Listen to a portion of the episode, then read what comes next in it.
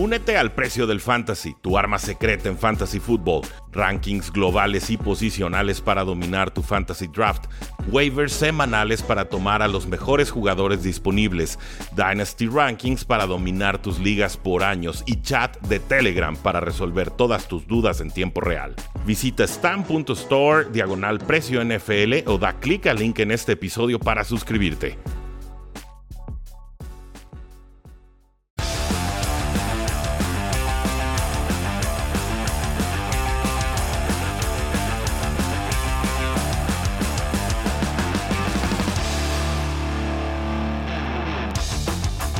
Saludos a todos y bienvenidos a un programa más de Tres y Fuera, donde la NFL no termina y nosotros tampoco. Mi nombre es Rudy Jacinto, me encuentro en Twitter como arroba NFL y creí que la noticia más importante del día iba a ser que teníamos un piso mínimo eh, declarado por la NFL en cuanto al espacio salarial que tendrían. Pensábamos que iba a ser un mínimo de 175 millones, si no, sale la NFL a confirmar que será de 180 por lo menos. Todavía puede subir la cifra, pero con eso ya los 32 equipos de la NFL pueden empezar a planear, hacer los recortes necesarios y pronosticar o prepararse para lo que será una muy movida agencia libre. Pero por supuesto que esa no fue la noticia importante del día.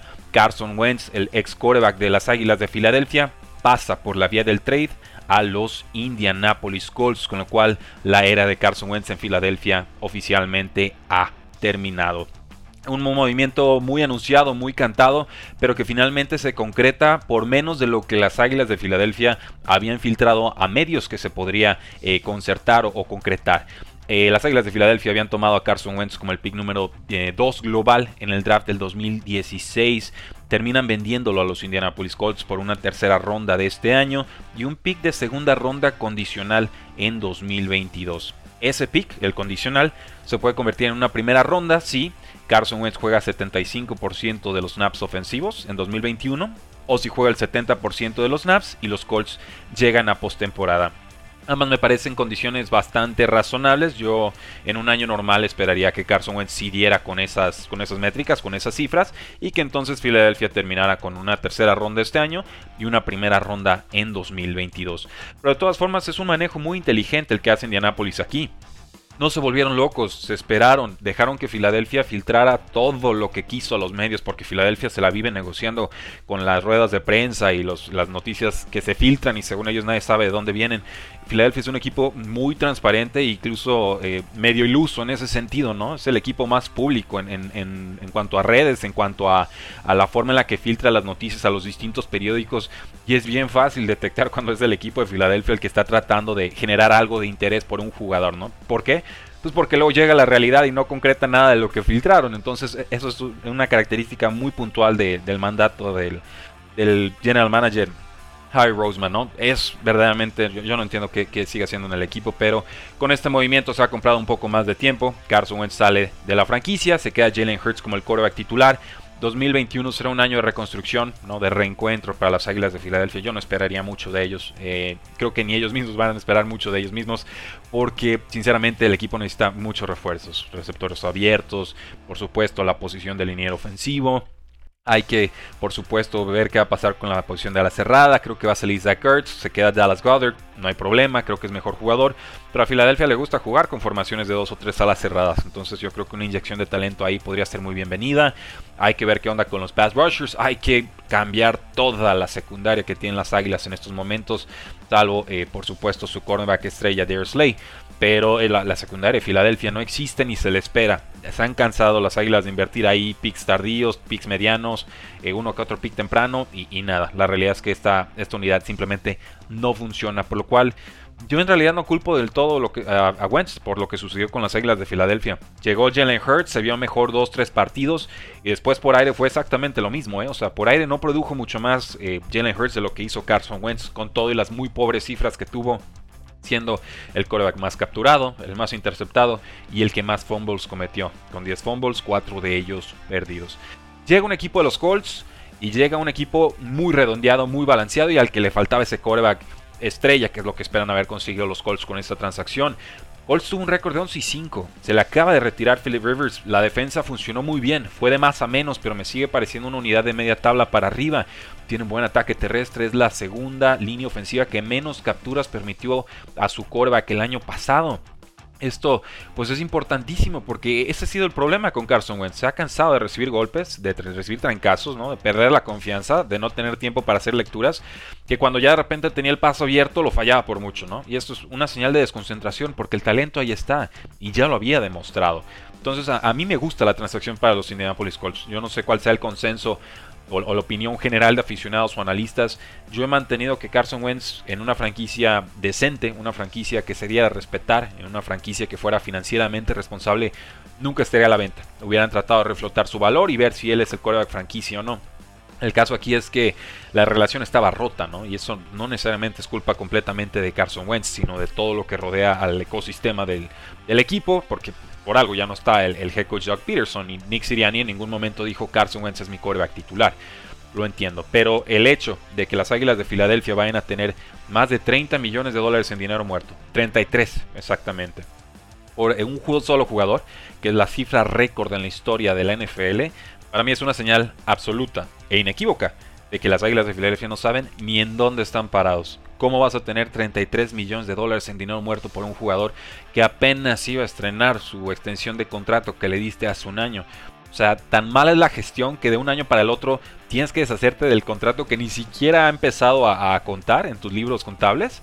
Y, o sea, imagínense, la verdad es que lo, que ha hecho Filadelfia en estos últimos años es, un desastre, es preocupante.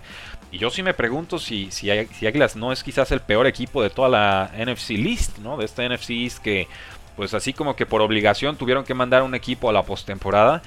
Pero yo veo a Washington y creo que están haciendo bien las cosas, a pesar de, su dueño, que esa es otra historia. Veo a los vaqueros de Dallas y con un Daxano, si es que logran retenerlo y si, por supuesto, el jugador regresa a su nivel de antaño, eh, pues creo que son, son competitivos. La defensa necesita muchas mejoras, pero la ofensiva ahí está. Los gigantes de Nueva York, pues con todos los problemas del mundo, pero la defensa apareció en la segunda mitad de campaña y Daniel Jones por lo menos nos ha mostrado un techo de producción ya que si se la vio entregando el balón, fumbles, intercepciones y lo que ustedes gusten y manden, pues bueno, es otra historia, pero por lo menos van a recuperarse con Barkley. Entonces yo, yo no tengo muchos problemas en decir que Filadelfia en estos momentos es el equipo que más me preocupa de toda esta división. Creo que va a funcionar. Yo creo que se va a entender perfecto con Frank Reich, que es la pieza clave para hacer este trade por Carson Wentz. Frank Reich, su coordinador ofensivo con las Águilas de Filadelfia en aquel año de MVP. Tan pronto sale Reich de la ofensiva y vimos cómo se empezó a descomponer todo el, el, equipo de Eagles, ¿no? Que nunca se renovó, que nunca se reencontró.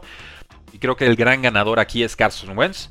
Luego los Indianapolis Colts que se mantendrán competitivos. Y ya después las Águilas de Filadelfia que consiguen algunos picks buenos, pero casi una propina comparado a lo que ellos creían iba a ser Carson Wentz en presente y en futuro. ¿Qué opinan ustedes? Háganos saber en redes sociales. ¿eh? Acabamos de subir el video en youtube.com diagonal 3 y fuera. Lo subimos así casi al instante en que se dio la, la noticia. Va bien, va punteando. Suscríbanse, activen ahí la, campanita de notificaciones para que sepan cuándo se suben los videos.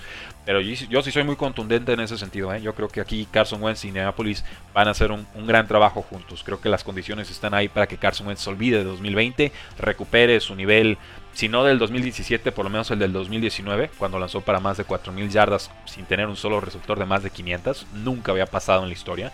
Darle un poquito más de movilidad y, ¿por qué no? Apoyarse en el play action, en bootlegs y en Jonathan Taylor como este corredor superestrella detrás de una de las mejores líneas ofensivas en toda la NFL creo que va a funcionar. Creo que son demasiado inteligentes los Indianapolis Colts como para tirar activos y picks de, de relativo alto valor por un jugador que, ellos creen no, no, va a funcionar. Entonces, si Frank Reich habló con Carson Wentz, si encontró la razón de por qué le fue bien o le fue mal con las Águilas de Filadelfia, y si aún así dice, voy, le entro, cómprenmelo, yo, yo, estoy detrás de la, de la, decisión de los Colts porque me han dado muy, muy pocas razones para desconfiar de ellos desde que Chris Ballard y, Frank Reich son los que están al frente del equipo.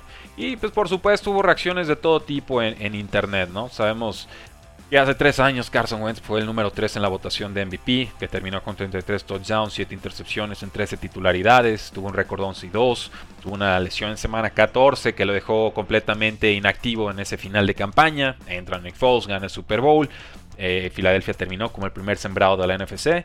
Y bueno, qué, rápido cambia la vida en la, National Football League, que por, algo es la NFL, ¿no? La not for long o no por demasiado tiempo. Cambia muy rápido la historia en esta desquiciadísima, desquiciadísima liga. Ahora, eh, pasamos con los Pittsburgh Steelers. Ellos también tienen un tema con su mariscal de campo y no es precisamente que estén contentos con Ben Roethlisberger. Salió el general manager de los Steelers, Kevin Colbert, y no se comprometió a que Ben Roethlisberger regresara con el equipo para su campaña número 18. Le dio rodeos, ¿eh? le dieron todas las oportunidades del mundo para decir, sí, Big Ben va a estar con el equipo, Big Ben va a estar al frente de la franquicia, sí, vamos a, a retenerlo, etc. Y lo único que dijo fue, con el, costo salarial que tiene Big Ben, tenemos que hacer algunos ajustes.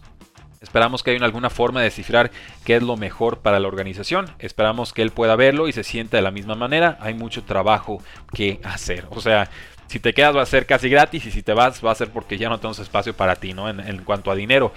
Ben Roethlisberger va a tener un salario base de 4 millones de dólares y un roster bonus de 15 millones de dólares en 2021. Su cap hit es de 41 millones 250 mil dólares. O sea, un mundo de dinero.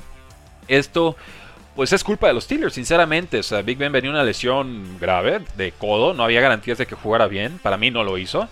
Eh, le bajaron su impacto salarial en 2020 dándole ahí una, una extensión, le reacomodaron el dinero y pues el, el, cap number del 2020 lo bajaron de 33.5 a 23.75 millones de dólares casi 20 millones los convirtieron en una compensación, en un signing bonus, que es te doy el dinero de contado y así yo puedo, digamos, eh, diferir el impacto de ese, de ese dinero que te estoy dando a lo largo de lo que dure el contrato. Es una forma de pegar un tarjetazo financiero. Así de sencillo. El problema es cuando llega la hora de pagar el tarjetazo y cuando el jugador al que le diste todos estos millones y que quisiste torear la situación por no enfrentarla de frente, pues bueno, el jugador no te da el rendimiento y terminas con un contrato que te arruina el resto del roster. Pasó con Drew Brees, está pasando nuevamente con Ben Roethlisberger. Eh, no sé cuál sea la salida aquí, no tiene ni siquiera un plan de sucesión. Mason Rudolph no es la solución, Devlin Hodges no es la solución. Pero Steelers sabía que, se le acababa el tiempo a, Big Ben y aún así no, buscaron mariscal y aún así le dieron esa, esa pues, ese signing bonus que les complica ahora las cuentas del 2021 en adelante. Así que desgraciadamente para ellos se la buscaron.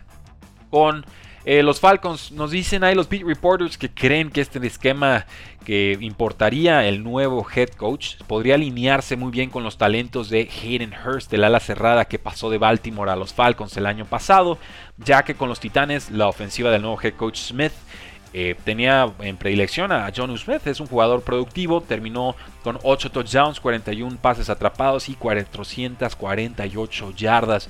De hecho, John Smith y Anthony Fisker, que es el Tyrant número 2, se combinaron para 118 targets en 2020, así que si por lo menos el 75% de esos targets pudieran replicarse con, con Hurst, que no es que tenga Falcons un juego terrestre muy fuerte como para pensar que no pueda lograrlo. Podría ser un, valor descontado en ligas de fantasy fútbol, una especie de post-hype sleeper o jugador eh, del que se olvida el mundo, como que le hicieron mucho bombo y platillo el año pasado, no produce y entonces los, los jugadores se olvidan de él, ¿no? No digo que lo vaya a tener en mis ligas de fantasy fútbol, pero sí que quiero monitorear su situación y ver cómo eh, evoluciona durante training camps si es que llegamos a tenerlos. El Sean McCoy cree que Tom Brady puede jugar otros 5 años. Estoy seguro que estas son noticias muy gratas para el resto de la NFL. Y cito, tiene 43, está enfocadísimo, puede jugar otros 5 años, no solo por su talento, por su fuerte brazo, todo eso, simplemente lo entiende. Él sabe cómo hacerlo. Y pues sí, Tom Brady jugó muy bien este año pasado. Eh, completó 64% de sus pases, 17.622 yardas, 125 touchdowns, 39 intercepciones. Todos estos números desde que cumplió los 40 años. Tiene por supuesto 47 victorias desde que cumplió los 40 años, que es un récord absoluto en la NFL. También fue nombrado eh, pues Liga MVP, Super Bowl MVP, ganó dos de sus siete Super Bowls después de haber cumplido los 40 años. O sea, eh, lo que está haciendo Tom Brady de, los 40 en adelante no tiene precedente, no tiene parangón. Y yo por eso ya ni me atrevo a decir cuándo, cuándo se va a retirar el canijo, ¿no? O sea, si me dicen 5 años, pues yo digo 5. Si son 7, son 7. Si son 15, pues son 15 y vamos viendo cómo los, va llevando, ¿no? Pero yo, yo no apuesto en contra de Tom Brady. Creo que eso ya, debería quedarnos muy claros a, a todos.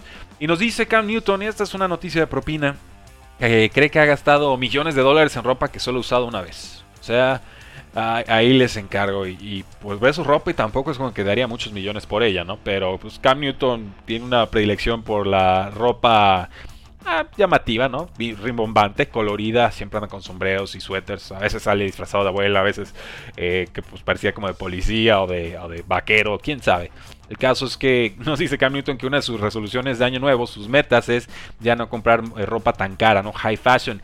Quiero ser alguien que compra en tiendas más, más descontadas, quiero ser alguien que compra en tiendas más retro, quiero ser una persona que encuentra joyas en tiendas que son menos eh, costosas y así verme bien, pero seguir siendo eh, yo mismo. Esta es una, una sabia decisión Cam Newton porque pues no, no sé quién es su asesor de, de, moda, pero o si él es su propio asesor de moda. Lo importante es que sea feliz, pero si se puede ahorrar unos millones haciéndolo, bien, bien por él. Ahí lo tienen, damas y caballeros, un programa ligerito. Ahora, obviamente, con la noticia del trade de Carson Wentz, por supuesto, con este nuevo piso para el salary cap del próximo año, que será de 180 millones de dólares. Y estaremos al pendiente de todo lo que esté sucediendo en los próximos días, porque ya no tarda en llegar la agencia libre. En youtube.com estamos subiendo un video ya con los mejores jugadores de cada posición en agencia libre. Y acabando eso, ya saben que le entramos de lleno al draft. Así que no se despeguen, suscríbanse a este su podcast, compártanlo, siempre se disfrutan más estos episodios en grupo, porque la NFL no termina. Y nosotros tampoco. Tres y fuera.